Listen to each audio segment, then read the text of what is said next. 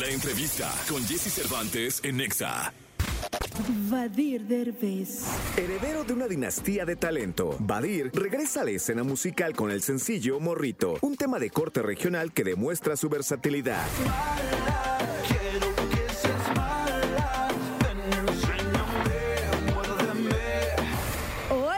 Con Jesse Cervantes, Cenexa recibimos en esta cabina a Vadir. Morrito, por favor, no esperes solo.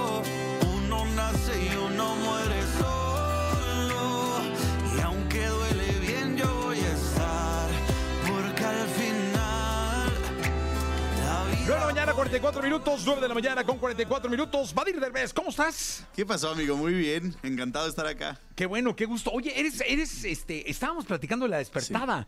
Sí, no, Eres yo muy nocturno. Soy noctambulicísimo lo que le sigue. ¿A qué hora te duermes normalmente? Ah, Sí, bajita la mano, 2 a.m., pero fácil, fácil, se me pasa a las 4. Oh, de plano. Sí. O sea, un día normalito, así, 2 a.m., 2, 3 de la mañana, te despiertas a las 12. Es que me termino levantando así. No, no, no a las 12, pero tipo sí, 11.59. Ah, es- 59 con 58. Exacto, sí, o sea, soy muy, sí, me siento mucho más creativo en la noche, o sea, como que pasa todo mi día, estoy muy ocupado, todo, todo, todo, ya todo el mundo se va a dormir y esa paz de la noche me hace como mucho más sentido el sentarme a crear, a sentir como que no estoy perdiendo el tiempo. Oye, yo hace siglos, fíjate que no, ni los domingos me despierto más allá de las 6 de la mañana. ¿Qué? Sí, porque es que todos No, los días. No, no, no, ya. Haz de cuenta, todos los días te despiertas a las 4.45, te despiertas a las 5. No, amigo, Y el domingo, así que dices, no, hombre, dormí, cabrón. Sí, 7 de la mañana. No es cierto, Te ¿no? lo juro, pues claro, el No, sábado yo igual. no, o sea, te admiro mucho, pero, o sea, esto sí, ya quisiera yo tener la mitad de eso. No, pero está bien porque cada quien se va encontrando a la hora en la que Sí. produce y en la que todo, ¿no? Totalmente. Sí, Sí. no, pero no, yo sí 100% chico. Iba a decir chico de la noche, pero iba a sonarme. Oye, dime una cosa, ¿y, el, ¿y cuando hay un llamado muy temprano? Ah, no, cuando es chamba, ahí sí, aunque me cuesta muchísimo, como el, el saber que otra gente depende de mí que tenga, y que al fin de cuentas es mi chamba, hace que me levante porque me levante. O sea, Hay días en donde has preferido no dormir con tal de... de- O sea, que dices 4 de la mañana, tengo llamado a las 5 y media, chingada, aquí Sí. duermo.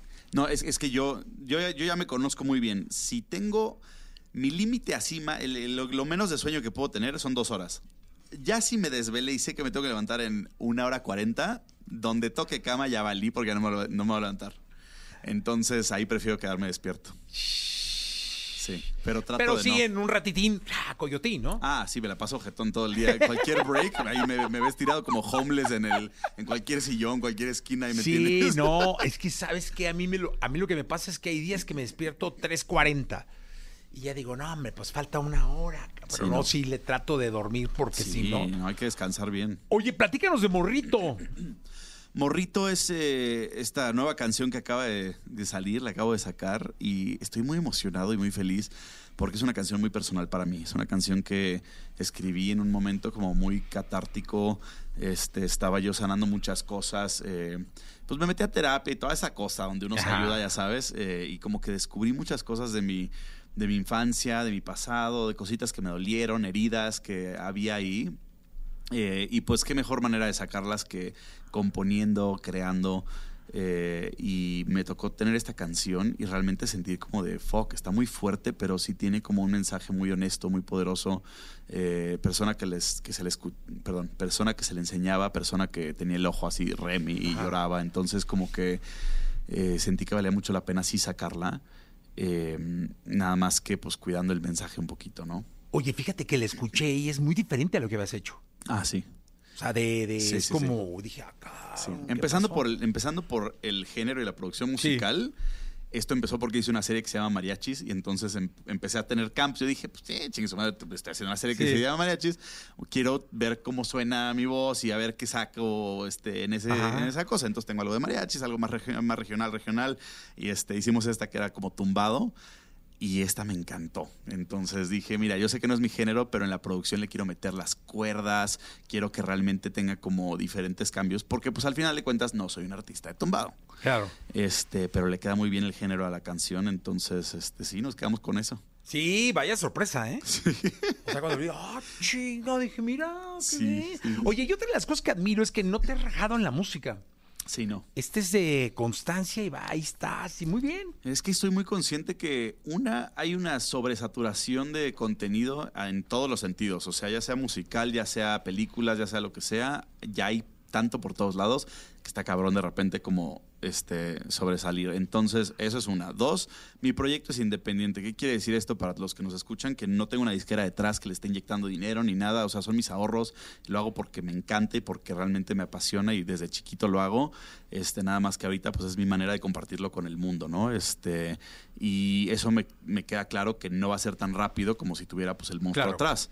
Este, y lo único que estoy haciendo es hacerlo porque a mí me nace y que quien se quiera sumar al tren, este, adelante, Bienvenido. ¿sabes? Bienvenido. Entonces va a ir creciendo poco a poco, me queda claro, pero, pero sí, no, no me interesa quitar el dedo, el dedo del renglón. Lo que sí quiero es empezar a tocar en vivo, eh, una para conectar con la gente y dos, pues para recuperarle, ¿no? Porque está Sí, cabrón. no, sí, oye. Y es una buena manera de hacerlo, ¿eh? Sí. La verdad es que sí sería muy bueno que... ¿No? ¿Has dado conciertos ya? Sí, me tocó cuando hice mi primer EP, me presenté en el Hook ahí de Santa Fe. Ajá. Y de hecho tuve todo como la banda, me metí metales y toda la cosa, este, canciones un poquito más como big band y todo, Ajá. y estuvo muy cool. Este, y... ¿Y recuperaste? Sí, fíjate que sí, en, en- en- en Ok. ese súper bien.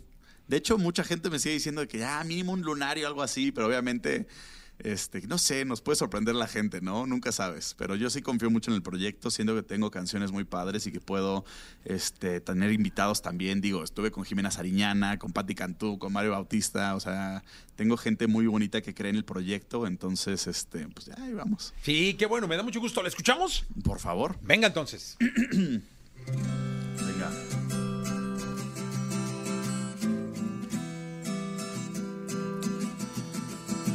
contarles una historia de un morrito. Quería ser como su héroe favorito. Esperaba en la ventana a que la puerta tocara. Otro día más que no llegó papá. Día se cansó de esperar, hombrecito no debe llorar, la gente nunca va a cambiar, siempre lo repetía mamá, días se debe ilusionar, migajas para reparar, tantos años de soledad, borrito por favor no esperes solo, uno nace y uno muere solo, y aunque duele bien yo voy a estar, porque al final... La vida pone todo en su lugar. Solo aprendí a la mala y a mi modo.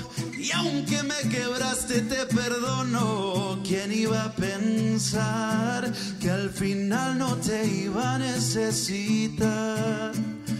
Ah.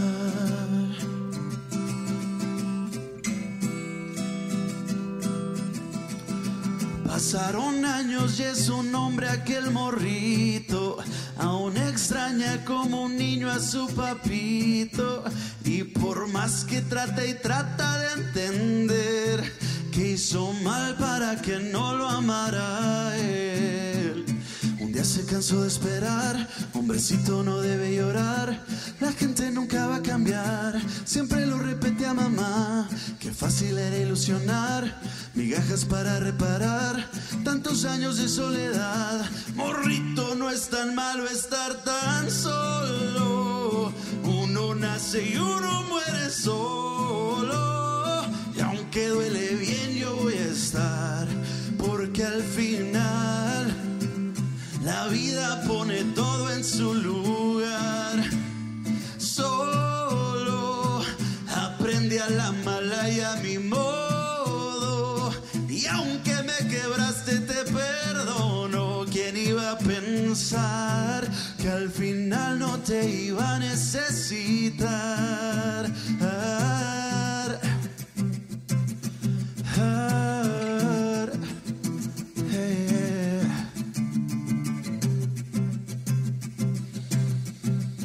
Al final no te iba a necesitar.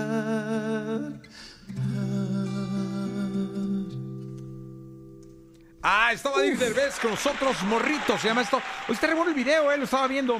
Sí, amigo. De hecho, le- ¿Dónde le- lo filmaste? Aquí en la Ciudad de México, eh, y de hecho, lo que siempre le digo a la gente es, escucha la canción, disfrútala, pero el video tiene algo bien bonito que es la escena que, que puse al final, que es donde el papá, que porque la, canción solita siento que se puede llegar a sentir hasta como un reclamo, como todo este rencor o cosas como guardadas, pero lo padre es la escena del final porque los papás también tienen esa oportunidad de responder, de también estar ahí, decir lo que sienten, lo que piensan, este, y es esta conversación entre padre e hijo desde un lugar ya mucho más maduro y dándose una nueva oportunidad para sanar, que eso es lo que quiero que la canción al final tenga, ¿no? Como abrir esta vía de, comunicación de decir, madre, capaz que yo no estoy escuchando a mi hijo y lo que realmente quiere, por más que yo le esté dando lo que yo creo que es lo, Claro. que, lo correcto, y al niño también de decir, también entiende a tus papás, o sea, nunca, siempre, te den lo que te den, siempre vas a encontrar algo que te están fallando en algo, según tú.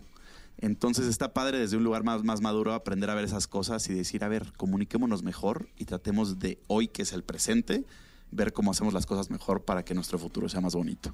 Oye, cuéntame algo. eh, este asunto del video se ha hecho muy importante. Digo, hubo una época donde el video era la clave, porque en esa época del MTV, la, la, la. Claro. Ahora es la rola, las plataformas, los medios, eh, las redes, Sí, no el cañón. video. Está cabrón. Está cabrón. O sea, yo hasta ahorita, nada más por estar en tour de medios, no he podido concentrarme en fucking TikTok.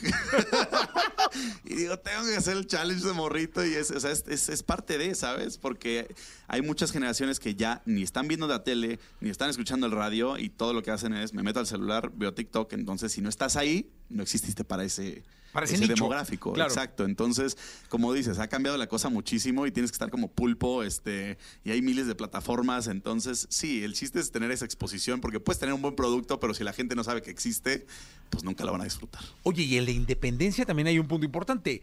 Tú eres el arquitecto de tu propio destino, es decir, tú marcas eh, cómo, cuándo, dónde, a qué hora, eh, y eso con la demás chamba que puedes llegar a tener, te puede complicar en la música. Sí, no, está cañón. Todo el mundo me dice, ¿planeas dejar la actuación para dedicarte bien, bien, bien a la música? Y digo, sí quiero, pero también la actuación es uno de mis amores de, toda la vida y, y- y también es lo que, lo que me ayuda también a financiar.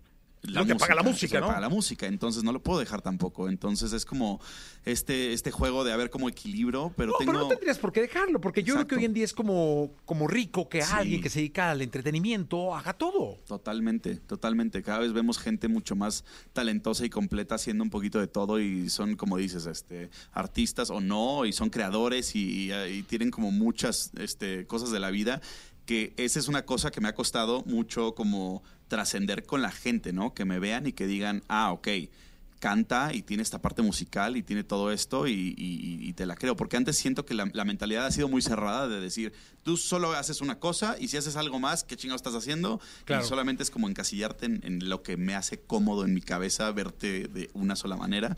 Entonces me encanta que haya gente que ya nos permitimos ver a personas triunfar en diferentes aspectos y está, está cool. Oye, y a mí me va a encantar verte en concierto. Sí, que pronto ya. llegues y nos digas, oye, fíjate que te voy a estar en el Lunario, en el Bajo 100%. Circuito, en el Indie Rock. Hay muchísimos lugares donde puedes estar. 100%, ya estoy de hecho armando y ensayando este el showcito, lo pausé por un tiempo, pero ya con esta nueva rolita yo creo que le vamos a dar un buen empujón y, y me urge conectar, como te dije, con la gente, poder estar ahí en vivo y, y es riquísimo, o sea, no hay nada como estar en vivo. Yo, yo lo he dicho siempre, entre la actuación y la música, la actuación es como cocinar algo a fuego lento porque ves, ves el producto mucho después y la música, por más que hiciste toda la parte de producción, el poder estar en vivo y sentir la energía de la gente y que se sepan tus canciones y que estén cantando algo al mismo tiempo que tú es como de wow. Pues qué rico. Eh, eh, Vadir, gracias por estar acá. Muchas gracias. Saludos a todos por allá en casita. Saludos a todos los que están regresando a clases, porque hoy nos tocó el regreso a clases Ah, sí, de cierto. veintitantos Ah, millones. con razón el tráfico, ¿no? Es culpa de ustedes. Es culpa de ellos. Gracias, Vadir. Gracias. Se quedan con Jordi Rosado, que va hasta la una de la tarde. que no llegó papá. Un día se cansó de esperar, hombrecito no debe llorar. La gente nunca va a cambiar, siempre lo repetía mamá. Qué fácil es ilusionar, migajas para reparar. Tantos años de soledad, morrito, por favor no esperes.